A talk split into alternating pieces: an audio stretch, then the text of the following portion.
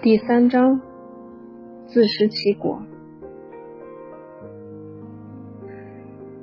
难掩兴奋之情，特地跑回去跟貂蝉说：“我想我爱上了一个男人，尤其爱他五十四度角仰望天空时那忧郁的小眼神儿。”顿时觉得自己有了文艺青年的气质，而貂蝉正斜靠在床上看文件，连眼睛都没抬。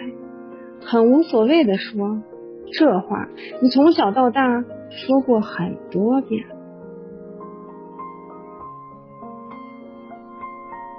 还有刚才我们明明在穿山洞，你确定真能看见天？我把貂蝉的不解风情在心里暗暗骂了千百遍，可惜了我一颗怀春少女心。入夜之后，反反复复的回忆着刚才的画面。要是某天能请到他来当模特，我一定能画出绝美的意境。喜欢就去找人家。我还以为貂蝉睡着了，没想到他什么都知道。我说：“矜持，矜持。”事实上是脸上有个红肿的疙瘩。羞于见人罢了，他却笑了。这词儿你别乱用，我压根没见过。睁着眼看伸手就能够得着的天花板，只觉得压抑。火车每到铁轨接口处都会哐当响，接着颠簸起来，便更加无心睡眠了。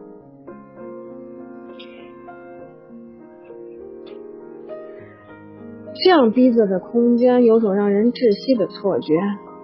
心想着，要是我和貂蝉的情况调个个，我不一定有这样能屈能伸的气魄。妈妈说我打小睡觉就不安生，果然这回坑了貂蝉。其实我是什么时候睡着的，自己也不清楚。但是有一点可以肯定，我做了一个特别激烈的梦。好像好莱坞大片似的声势浩大，最后几乎是在疼痛和惨叫中惊醒的。睁眼就发现自己以一个诡异的姿势躺在地上，幸好只是擦破了点皮儿。可貂蝉就十足冤枉了，因为我身下就是他不粗壮的小腿，他身子半吊在床上。脸色惨白惨白的，好看的五官都皱成了团儿，冷汗如雨般哗哗往下淌，颠簸间还隐隐听到了咬碎后槽牙的声音。见此情景，我也惊着，赶忙爬起来扶他，他勉强撑着床沿动动腿，我眼见着毫无起色，他终于放弃了。有气无力地说：“断了。”火姐驾到之后也吓了一跳，乘务长倒是十分淡定，略略检查过后才说：“我和下一站联系联系，你们提前下车吧。”他们走之前，不由抬头看看上铺的栏杆，转而看向我，目光中带着些些钦佩。亲切的像是居委会大叔。列车停在不知名的小站，天上的星星闪得正欢畅。几个伙计儿帮我们下了车，那边已经有医务人员等着了。貂蝉单脚跳到担架边上，我拖着行李在后边跟着，可算折腾到医院。医生大半夜被叫起来。哈欠连天的，让貂蝉先去拍片子。我推着轮椅在医院里来回奔波。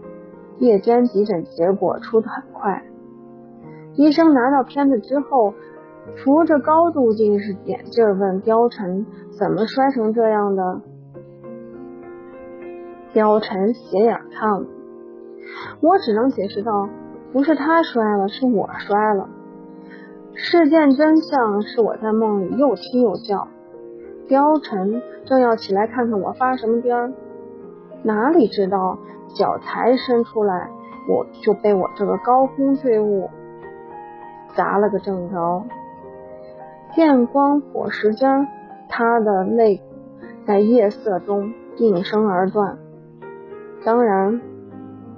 我不可能很详细的给医生解释那么多，只是言简意赅的说我在上，他在下。结果我一翻身，他就骨折了。医生满是惊诧的来，正在写处方的手都停了。我为了作证，专程撩开袖子给他看，瞧，我也受伤了。转脸望向貂蝉。他的脸色更加苍白了，表情是痛苦中还夹杂着一丝窘迫。久久之后，医生莫名其妙的笑道：“行了，去打个石膏。你们年轻人也真是的，凡事要讲究个度，注意风化。”很快，这段子便在医院里传开了，连小护士都看着我们羞涩的笑。我就奇怪了，有那么好笑吗？直到后来我才想明白，由于我实在太言简意赅，以至于让人联想到了某些小羞羞的运动。至此，我才算是知道钻地缝的心情。为这事，我在电话里没少让爸妈批评，刁妈妈差点就请假奔过来。最后是我再三保证一定会好好照顾貂蝉，好好赎罪，这才把刁妈妈悬着的心给稳住。貂蝉有几天是吊着腿睡觉的，医生嘱咐她不能乱动，她便有足恐了，非要我给她做这做那的，就连挠痒痒的活都承包给我，我我只能任劳任怨，谁让我欠她的？他成天没别的事可做，就看看文件，打打电话，玩起了遥控指挥。某天他正睡午觉，有人打电话来说事儿，他一面和人谈，一面招招手让我过去。指指床板，我会意的摇起把手，帮他把靠背升起来。摇着摇着，就听见他倒吸口冷气。马上又和电话里的人说没事没事。他指指自己吊着的腿，我赶紧停下手里的动作。要是给人搞个旧伤未愈又添新伤，我就真没脸见四个爹娘了。等他打完电话，我才确切的问：刚才弄疼你了吧？最疼的时候，你都睡得跟猪一样。顿时觉得不好意思。于是很不自量力的补救道：“大不了我回家之后亲手给你熬两个月骨头汤。”接着他信以为真了，这才有了后面的故事。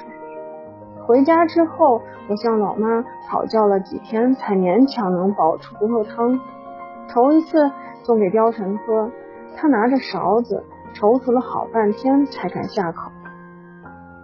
看着他略微抖动的喉咙。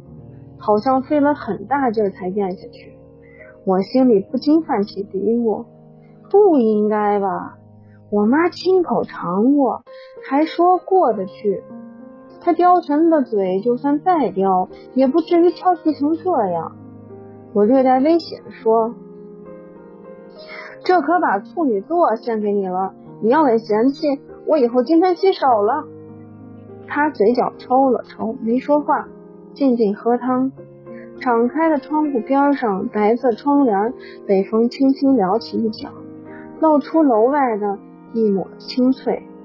其实他穿病号服的样子还是挺帅气的，有刹那让我想起白衣飘飘的年代，哼着清新的校园民谣，站在球场边傻傻晒一下午的太阳，就为给某个心仪的男生送瓶矿泉水。那种小鹿撞怀的心情，真是久违了。